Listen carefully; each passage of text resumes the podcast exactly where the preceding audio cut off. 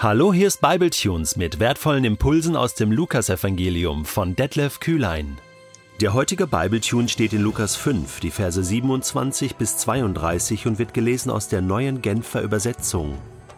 Als Jesus danach weiterging und am Zollhaus vorbeikam, sah er dort einen Zolleinnehmer sitzen, einen Mann namens Levi. Jesus sagte zu ihm, Folge mir nach. Da stand Levi auf, ließ alles zurück und folgte Jesus. Levi gab Jesus zu Ehren in seinem Haus ein großes Fest. Zusammen mit Jesus und seinen Jüngern nahmen zahlreiche Zolleinnehmer und andere Leute von zweifelhaftem Ruf an diesem Essen teil. Die Pharisäer und ihre Anhänger unter den Schriftgelehrten waren darüber empört und stellten die Jünger zur Rede. Wie könnt ihr nur zusammen mit Zolleinnehmern und Sündern essen und trinken? sagten sie. Jesus selbst gab ihnen die Antwort. Nicht die Gesunden brauchen den Arzt, sondern die Kranken. Ich bin nicht gekommen, um Gerechte zu rufen, ich bin gekommen, um Sünder zur Umkehr zu rufen. Es gibt tatsächlich Bibeltexte, da muss man eigentlich gar nichts mehr zu sagen, oder? Die sprechen wirklich für sich selbst. Ich meine, dieser Text hier, da ist eigentlich alles klar. Eine bessere Zusammenfassung von dem, was Jesus ausmacht, warum Jesus überhaupt gekommen ist, gibt es nicht. Es gibt einige Zusammenfassungen, es gibt einige Beispiele, aber das ist hier wirklich kurz und prägnant auf den Punkt gebracht.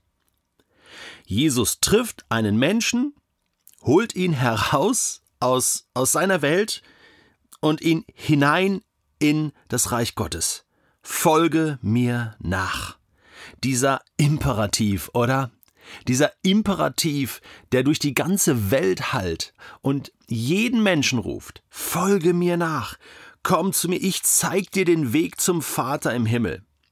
Da stand Levi auf, ließ alles zurück und folgte Jesus. Das ist eine unglaubliche Geschichte. Natürlich ist das hier ganz einfach zusammengefasst und, und ganz kurz und prägnant geschildert. Aber das ist manchmal so. Es gibt Menschen, die warten nur drauf, dass dass Jesus sie ruft, dass wir ihnen auch von Gott erzählen und sie sagen, hey, endlich kommt mal einer und sagt es mir, ja, ich bin dabei. Es gibt solche Menschen. Vielleicht war es aber auch ein Hin und Her hier auch im Dialog. Ich meine, das ist hier Levi, das ist Matthäus, der später das Matthäusevangelium geschrieben hat, das erste Evangelium des Neuen Testamentes. Was für eine Geschichte! Was entsteht aus dieser Berufung von Levi ein Evangelium, das wir heute noch lesen können, das Millionen, Milliarden von Lesern begeistert hat in der Weltgeschichte. Und Jesus sagt nur einfach, folge mir nach. Und dann geht es weiter. Jesus ist nicht nur interessiert daran, dass Levi ihm nachfolgt. Er ist auch interessiert an seiner Familie, an seinem Freundeskreis, seine Arbeitskollegen. Er möchte hinein in die Welt des Levi. Er möchte hineinwirken in das Leben von Levi. Und deswegen, als Levi diese, dieses Fest gibt, lädt er Jesus und die Jünger ein. Und sie gehen dahin. Selbstverständlich gehen sie dahin. Und sie werden kritisiert von Menschen, die der Meinung sind, Jesus, du hast da keinen Platz bei denen. Das ist nicht erlaubt. Ein Mann Gottes oder eine Frau Gottes darf nicht einfach Gemeinschaft haben mit Menschen, die einen schlechten Ruf haben. Das verträgt sich nicht. Also was war das Problem hier? Er wird ja später auch noch bei Zachäus zu Hause zu Gast sein und mit ihm Gemeinschaft haben und auch Kritik ernten. Ja gut, die Zöllner kollaborierten mit den Römern. Und sie nahmen natürlich auch Geschenke an. Und sie haben sich auch in die eigene Tasche gewirtschaftet. Und die Römer, das waren Heiden. Und sie haben sicherlich auch Essen und bestimmte Dinge angenommen und in ihren Häusern gehabt und, und verspeist und äh, Umgang gepflegt, ähm, die nicht rein waren im Judentum. die verunreinigt waren, nicht koscher waren, also was zum Beispiel äh, Speisen angeht. Und vielleicht haben sie auch ja, die Gepflogenheiten der Pharisäer, ähm, sich die Hände zu waschen und Reinheitsgebote zu halten, nicht so genau genommen. Deswegen hier dieser Konflikt. Jesus, du sagst, du bist der Messias, du kannst nicht einfach da auf so eine Party gehen. Aber Jesus macht genau das Gegenteil. Er sagt, doch, ich muss da sogar sein. Er ging so weit, dass er sich den, den Ruf eines Weinsäufers äh, und Fressers erarbeitete. Ja, weil er nicht nur Gemeinschaft hatte mit diesen Menschen, sondern auch noch Spaß daran hatte. Das war ja das Verrückte. Und das hat die Pharisäer noch mehr aufgeregt. Der macht das nicht nur, sondern der hat so richtig Spaß daran. Der macht das auch noch gerne.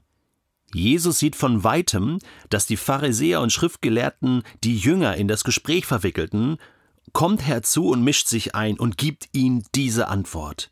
Nicht die Gesunden brauchen den Arzt, sondern die Kranken, und ich bin nicht gekommen, um Gerechte zu rufen.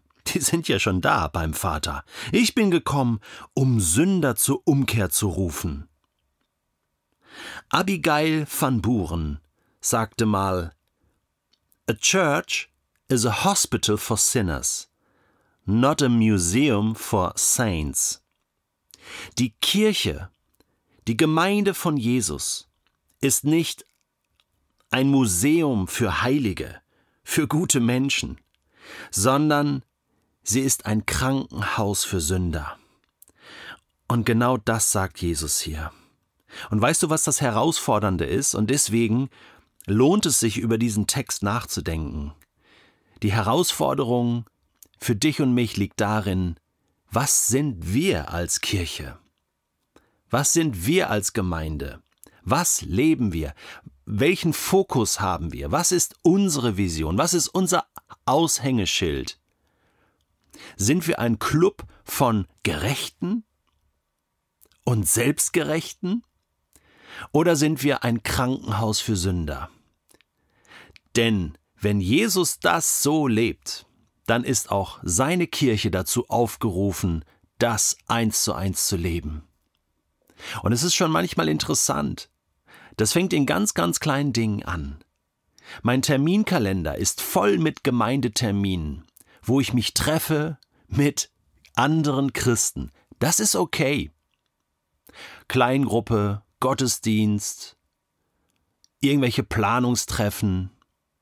Aber irgendwann ist mir bewusst geworden, ich habe ja nur noch mit Christen zu tun. Oder fast die ganze Zeit. Und bei meinem Beruf im Reich Gottes unterwegs zu sein, ist das schwer, wirklich Zeiten zu finden, wo ich mit Freunden, mit Menschen Zeit verbringen kann, die nicht an Jesus glauben.